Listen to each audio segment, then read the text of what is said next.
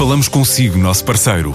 No mundo dos negócios, a transação de imóveis, equipamentos industriais, arte e navios é garantida pela experiência de profissionais, com solidez, rigor e isenção. Encontre-nos em avaliberica.pt. A Vale Ibérica, porque é de leilões que estamos a falar. Portugal ultrapassou a marca de venda de 20 mil unidades de veículos 100% elétricos, incluindo ligeiros, pesados, motociclos, quadriciclos e até tuk-tuks.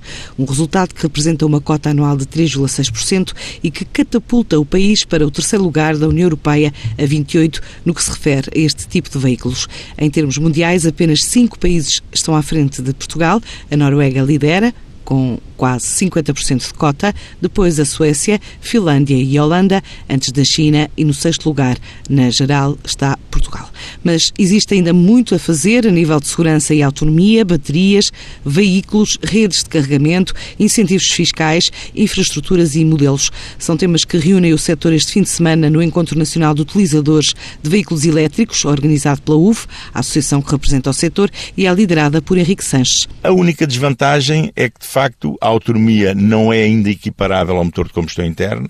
O preço inicial do carro é ligeiramente mais caro do que um carro com motor de combustão e como os carros com motor de combustão vão desvalorizar enormemente nos próximos anos, os preços deles estão cada vez mais baixos para as, as marcas poderem vendê-los. Portanto, essas são as duas, mas se uma pessoa reparar depois ou fazer contas à poupança que vai ter a partir do momento que sai do, do concessionário com o seu carro e, e também levar em linha de conta uma coisa que ainda não falámos, que é o não poluir mais o planeta Terra, o não degradar mais ainda uh, os recursos naturais, concretamente os, os, os, combustíveis fósseis que são retirados do planeta Terra.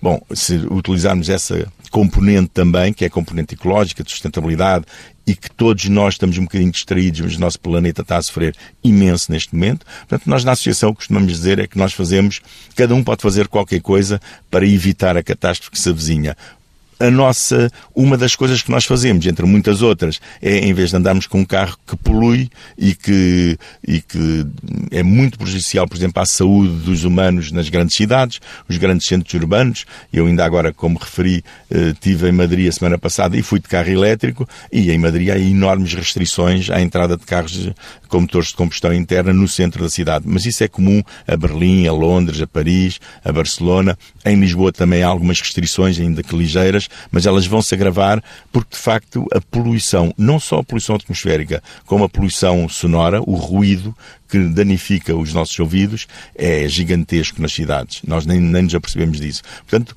só existem, de facto, vantagens. E se nós quisermos olhar para os nossos filhos ou para os nossos netos, então as vantagens são enormes. Este é um encontro sábado e domingo na Expo Torres, de um setor que em 2018 registrou o recorde anual de vendas de 8.241 viaturas, tanto quanto a soma dos sete anos anteriores.